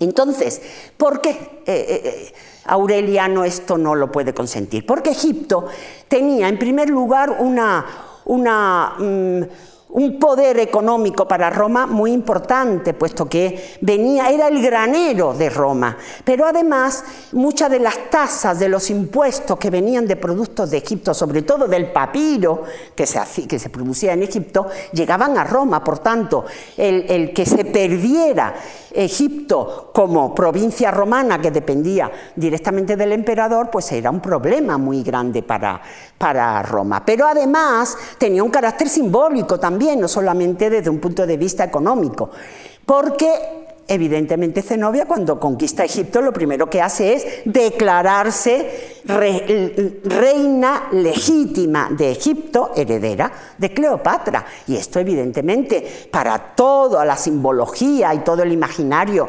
romano era imposible eh, eh, de aceptar. Y en esta eh, situación, como veremos, Aureliano esto no lo acepta y, empieza la conquista. Pero además de conquistar Egipto, como vemos, conquista también Arabia y va entrando por las ciudades sin ningún tipo de, problema y hay referencia en una inscripción en un templo de Júpiter Amón en Bosra, donde se dice, este templo fue destruido por los palmirenos y después reconstruido por Aureliano. Evidentemente el templo era de la época, vamos, la, inscripción era de la época cuando eh, ya volvió a a, recomponer Aureliano y a conquistar eh, Egipto. Pero además conquistó muchas ciudades, todas las ciudades de Asia Menor en el mapa que hemos visto pasaron a ser a formar parte de este imperio. ¿Por qué? Porque en todas estas ciudades existía facciones pro-palmirena, es decir, que venía de lejos, y al mismo tiempo también en estas ciudades, en estos momentos, consideraban que el ejército de Palmira era el más poderoso y el más eficaz para defender los intereses de todas estas ciudades frente a eh, eh, los persas, que eran esta potencia que se habían eh, desarrollado. Pero al mismo tiempo que iba desarrollando estas campañas militares, llevaba a cabo Zenobia también una guerra, yo le llamo la guerra de los símbolos, no es guerra, es eh, ideología, ¿no? Lo que ponía de manifiesto. Pues bien, en esta guerra de los símbolos, el primer, eh, eh, el primer elemento, aspecto que llevó a cabo es que se reconociera en todo este territorio del imperio que mm, construyó, se reconociera a su hijo Babalato como heredero del poder dinástico de Palmira y como autoridad romana. Aquí ya nos encontramos con un punto de inflexión muy serio para poder eh, comprender todo lo que pasó. Referencia de todo esto, pues las tenemos en las inscripciones. Fíjense ustedes los miliarios, que son estas las piedras ¿no? inscritas que van por los caminos, por las, por las vías romanas, desde Arabia hasta Siria, que son muchas, aparecen estos miliarios con los títulos dedicado a, Babalato como Vir Clarissimus Rex Consularis Imperator y Dux Romanorum. Sin embargo, hay que decir que todos estos títulos forman parte de la tradición institucional romana, es decir, que a través de estos títulos no se puede decir que sean eh, eh, eh, ya una separación completamente realizada, porque de manera muy astuta Zenobia evitó en estos títulos aquellos eh, calificativos que sí podían generar y expresar el poder imperial, que era Caesar y Augustus. En este periodo todavía entra dentro o adquiere poner de manifiesto que Palmira está, o el imperio, todos estos territorios, están eh, dentro del imperio romano, aunque la práctica concreta vamos viendo que es de otra manera. Y en las monedas ya la situación es un poco distinta. Las monedas en Antioquía, en Antioquía, en Siria, aquí aparecen retratos de Aureliano y de Babalato y los títulos correspondientes que son los mismos que eh, el, de los miliarios, por tanto, institucional eh, eh, romano, es decir, dentro de la tradición institucional romana. Se reconocía a Augusto, a Aureliano como Augusto y, eh, y, a, Babalato como joven y una especie, podríamos decir, también de corregencia. El problema estaba en las monedas de Palmira. Aquí es cuando, aquí las tenemos, Babalato desaparece, tan solo aparece la imagen. Eh, perdón, Aureliano desaparece, tan solo aparece la imagen de Babalato con la corona radiada, esa moneda no está aquí, está completamente eh, deteriorada, y aparece ya el término de Augusto, Caesar Augusto, lo cual ya sí está expresando, bueno, pues que ya ejerce eh, en la práctica como emperador, como Augusto de la parte oriental. Aparece Babalato o también Zenobia, Zenobia Augusta. Y claro, eso evidentemente era una corregencia que era eh, muy difícil de aceptar, era un choque de legitimidades de tal manera que es cuando Aureliano entra en una etapa de ataque. Fíjense, la moneda de arriba es Babalato, que su imagen es de un joven, con la corona eh, de laurel. Y la, leyenda, porque todas las monedas tienen una leyenda, en, latín, eh, eh, son las mismas que las que hemos visto en los miliarios. Y en, en la otra moneda, la de arriba, ya ahí aparece con Zenobia. ¿eh? Es decir, que ahí hay ya un aspecto eh, distinto. Y abajo es Babalato y Aureliano en una especie de corregencia. Aureliano con la corona radiada y Babalato, pues lo mismo, de joven con eh, la corona de, de laurel. Ante esta situación, que es realmente un choque de legitimidades, es cuando mm, em, eh, Aureliano eh, organiza ya las campañas de enfrentamiento directo. Y entonces, eh, aquí las propias campañas militares, como aparece en los textos, en la fuente, en la historia augusta, fueron campañas difíciles, complejas, aunque al final todos fueron muy victoriosas. en las campañas, aquí lo importante, fíjense, en las cartas, son cartas evidentemente supuesta, pero que explica mucho de lo que se estaba eh, pasando. Aquí en esta, en, esta, en esta, carta que le escribe Aureliano a un amigo, Mucapor, eh, le dice que hay que ver que el Senado romano le está diciendo bueno, que, que, no, que no termina de, tener victoria eh, y que encima es una mujer con la que se está enfrentando, que cómo eso es posible. Entonces, él dice, Aureliano, en esta carta, repito, una carta supuesta, pero que explica, ¿no? Dicen que él combate contra una mujer, pero pone de manifiesto la valentía de esa mujer y dice que lucha como la con mucha destreza, como si fuera un hombre que tiene más miedo por la culpabilidad de enfrentarse a Roma, pero que realmente la realza como figura militar eh, importantísima. Y por eso dice que, bueno, que no es menos difícil luchar contra esta mujer que si hubiera sido un hombre. Realmente aquí también se pone de manifiesto la anomalía de cuando una mujer eh, eh, eh, del contexto oriental se enfrenta al imperio romano a partir de un imperio creado por ella y en pie de igualdad con el emperador romano. Realmente era una situación muy difícil, muy difícil de que pudiera tener un final, podríamos decir, victorioso para, para, para Zenobia.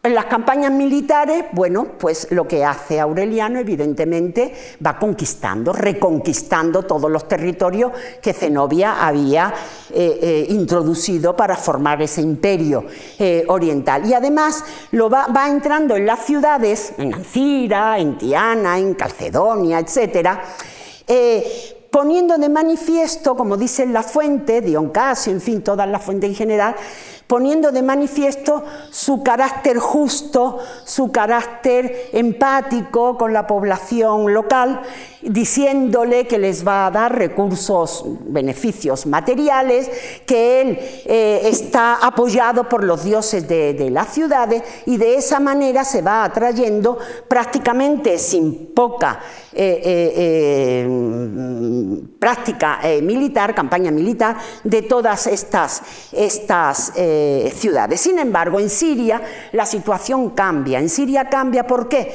Pues porque Siria estaba, había facciones pro-palmirena muy grandes por los grandes, eh, eh, eh, podríamos decir, mm, uniones de, cultura, de, de, valores culturales que tenía Siria en general con Palmira. Palmira está dentro de Siria y tenía grandes relaciones entre ellas.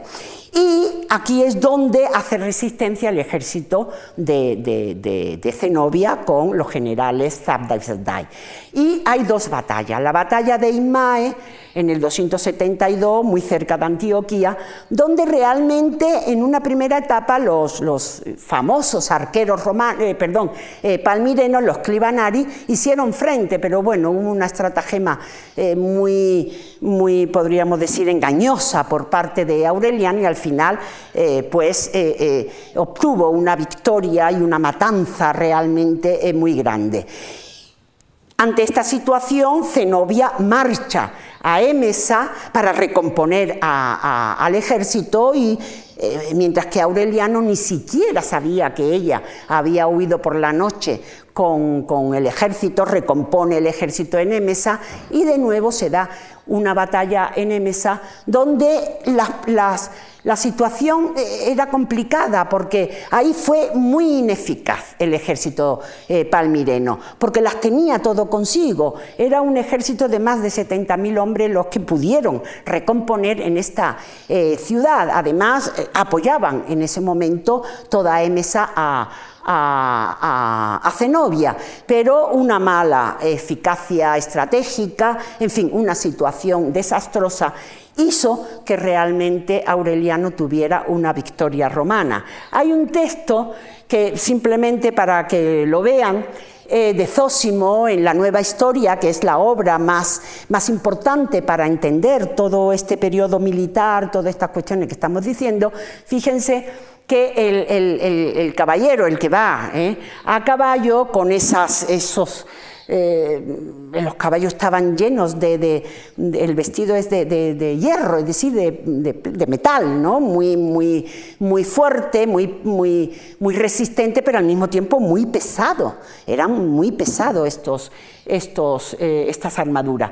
Pues bien, fíjense que quien empieza a, luchar y a dar mazazos al, caballero, a los clibanarios, es precisamente un grupo de palestinos porque el ejército romano tenía soldados de todas partes y aquí en concreto dice Zósimo que eran, bueno, pues una pandilla, podríamos decir, de palestinos que llevaban garrotes y mazas y los otros también armados, pues eh, como que se descolocaron, no sabían cómo atacar y al final pues fueron derrotados, fueron derrotados de una manera realmente, podríamos decir que casi humillante, pero fueron derrotados los palmirenos.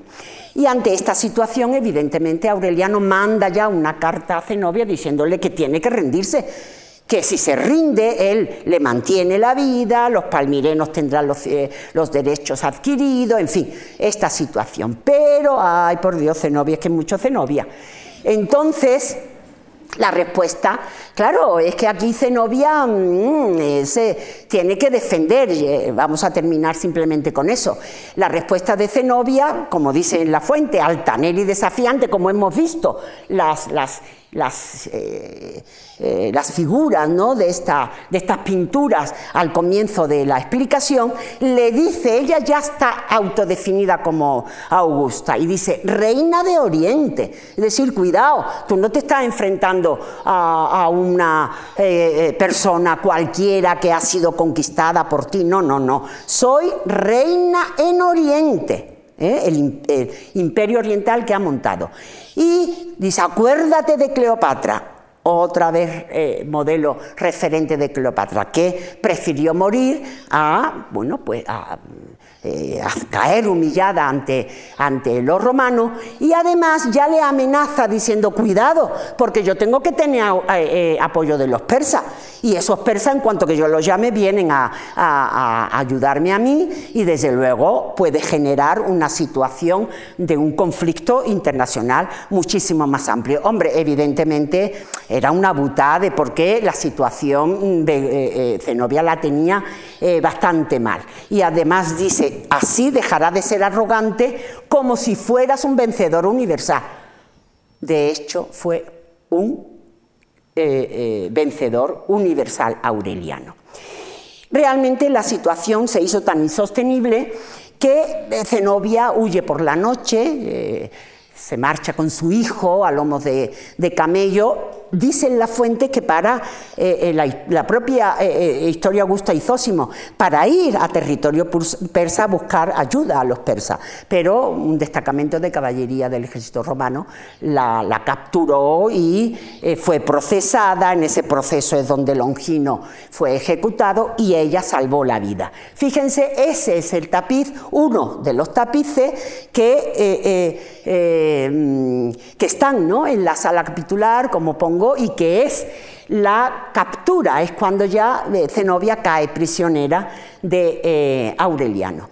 En cuanto a lo que pasó con Zenobia después de su captura, bueno, pues las fuentes también se dividen. Por una parte, Malalas y Zósimo dice que se suicidó o que fue decapitada, es decir, que murió. Y otra fuente, Historia Augusta, y es la, opinión más unánime que es aceptada, es que Aureliano, ante esa eh, potencialidad que tenía este personaje, le perdonó la vida y le permitió vivir en Roma en una, villa, llamada también, la, propia villa se llamaba Zenobia, muy cerca del palacio de la, en del palacio de, la villa de Adriano. Parece ser que se casó con un aristócrata y que tuvo hijos, es decir, que de una bárbara extranjera se convirtió en una matrona romana. Y todo eso forma parte de la realidad y de la propia eh, leyenda. Y fíjense ustedes cuando, como dice en, la historia, en el texto, que tanto el más amplio, que es de, su biógrafo, de Trevelio Polión, como el pequeño, que es de la Vita Aureliani, de, de Bopisco, que es el biógrafo de Aureliano, eh, describe lo mismo, como ella iba tan valerosa y decía que no podía soportar el peso de sus joyas. Sus pies estaban atados con cadenas de oro, sus manos con unas esposas del mismo metal y en su cuello no faltaba un grillete también de oro que sostenía y tiraba de él un bufón. Fue perdonada la vida por Aureliano y entonces vivió con sus hijos, tal, tal, tal. Y el otro trozo exactamente igual. ¿Qué nos recuerda estos textos? Pues precisamente las distintas representaciones, las que hemos visto de la estatua de Harriet eh, eh, Hosmer, como la de las pinturas eh, correspondientes, y después aquí hay unos diseños, esto ya es llevada a Roma en, en el triunfo. El triunfo era una celebración ciudadana y militar, evidentemente iba por las calles de Roma, pues precisamente con todos los rehenes que conseguía el, vencedor de, las guerras, etc. Y son distintos diseños que actualmente, es una cosa actual, han llevado a cabo estos diseñadores que son muy, muy, muy representativos porque, porque también expresan el interés que el mundo antiguo tiene incluso para viñetas y diseñadores de estas características y que es muy adecuado sobre todo para la gente joven, los institutos, y en los colegios que puedan un poco visualizar cuestiones del mundo antiguo. Aquí los tenemos ¿eh? como eh, Zenobia, iba vestida siempre, le ponen con las joyas correspondientes y encadenada, etc. Y realmente lo último que voy a decir es que lo que se ha dicho en la posteridad sobre, sobre Zenobia, pues realmente mm, ha sido muy, muy, muy diverso y sobre todo que se ha apropiado eh, mucho de la, vida y de la leyenda de, Zenobia para traerla al mundo del presente. Ya no voy a hablar de cómo ella se declaró descendiente de Cleopatra, de Dido, etc. Eh, ni siquiera cómo sirvió para la emancipación de la mujer en el siglo XIX a través de la escultura que hemos visto de Harriet Jones, sino que en Siria cuando llegó a la independencia en 1945, pues rescataron a Zenobia y la convirtieron en una heroína nacional, fundación del Estado árabe, del Estado sirio. Y en los billetes del país, en los billetes sirios, aparece la imagen de Zenobia. Pero después, posteriormente, en Dubái, en el 2005, y en Bahrein, en el 2007, la figura de Zenobia y la imagen de Zenobia fue utilizada continuamente en los festivales de las danzas, en festivales musicales, etc. Es decir, que realmente hay que decir que eh, tanto la historia real de Zenobia como la leyenda de Zenobia siguen a lo largo del tiempo recepcionándose para apropiarse de ella y de toda su historia como legitimación del presente. Y en este sentido, para terminar, hay que decir que Zenobia no solamente fue una mujer que intentó abrir un eje y, cambiar el mapa geopolítico de Oriente entre Roma y, Persia, sino que además ejerció o, tuvo como propuesta dar un contenido identitario a toda la Siria. ¿Eh? a todo el territorio sirio que formaba parte de su, de su, imperio. Y en este sentido, bueno, pues eso sí, es verdad que puede ser considerada como una eh, nacionalista, entre comillas, eh, árabe o siria. Y por último, esta, esta, desde luego no fue, no, no podemos decir que fue esa ibris, ¿no? ese, ese deseo desmedido, esa ambición desmedida que de habla la fuente, que es lo que quería. No, no. Ella quería organizar un imperio con toda la racionalidad política, diplomática y militar para que su ciudad querida, Palmira y sus palmirenos, pudieran continuar con su propia identidad, su mestizaje y con toda la potencialidad comercial y económica que tenía. Evidentemente chocó con la realidad, porque ante un imperio romano tan importantísimo como todavía era a pesar de esa crisis, que no es extraño pensar que por eso eh, se atrevió a llevar a cabo este proyecto de organización de un imperio, de crear eh, ese imperio, eh, pero no fue esa ambición, sino un objetivo, un proyecto racional, político, con una práctica eficacia que resultó negativa al final porque no salió eh, adelante, pero realmente no era algo eh, que ella, una megalómana o una ambiciosa, eh, lo quisiera poner de manifiesto. Y realmente lo único que tenemos que decir es que esa imagen tan, realmente tan potente ¿no? de, la última mirada de, Zenobia hacia su ciudad mm, de Palmira, que fue asediada y destruida, primero por Auleniano y posteriormente eh, eh, también, eh, pues realmente nos sigue interpelando y será de nuevo reinterpretada en años y etapas sucesivas. Bueno, muchísimas gracias y disculpen la, la tardanza.